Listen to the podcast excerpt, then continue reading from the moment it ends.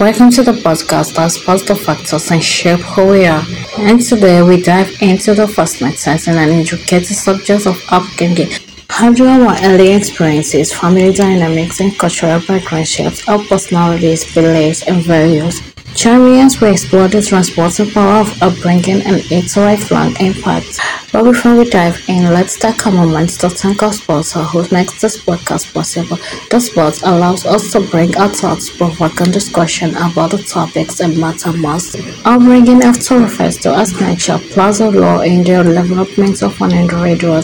It encompasses a wide array of factors ranging from parental influences, family dynamics, to social, economic status and cultural development. Scientists agree that nature and nurture contribute to shaping who we become, with nature becoming the focus of conversation today. The impact of parental influence in shaping a child's development is well documented, as children absorb information and teach from the parents that form their worldwide beliefs and behaviors. Research suggests that parents significantly enforce a child's emotional well-being cognitive abilities and children's future relationships. Parents not only provide physical care but they also crucial emotional and anchors guiding and nurturing the children as they grow.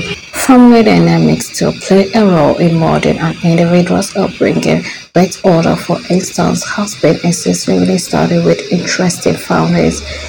Firstborn children often receive individual attention from their parents growing up tend to be more responsible, achieving-oriented, and leadership-oriented. Middle children, on the other hand, may develop peacemaking skills, adaptability, and capacity for composing due to negativity relationships among siblings. The younger siblings often pampered or perceive the body of the family may develop a carefree personality yet sometimes struggle with establishing independence. Socioeconomic status or SES is another significant factor that influences upbringing. Research continuously shows that social children from low-income families face numerous challenges, limited access to quality education, health care resources, and extracurricular activities can hamper their development. Conversely, children from high socioeconomic backgrounds often enjoy more opportunities for growth, exposing them to diverse experiences, allocation, and social networks that can, that can potentially enhance their long-term processes. However, it is important to note that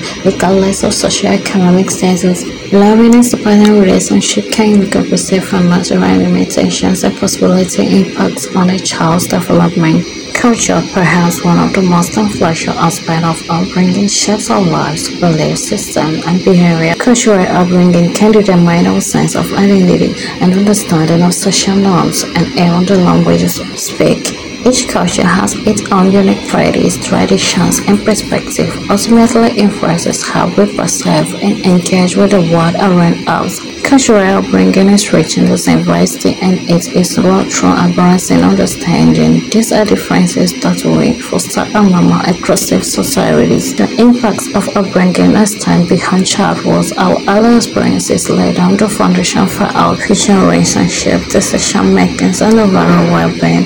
However, it is essential to remember that upbringing is not set in the terms. Adults only have the power to reframe and reshape our understanding of ourselves. Through therapeutic informations, interventions, mindful reflections, and willingness to learn and grow, we can challenge and transform the aspect of upbringing that no longer serve our present selves.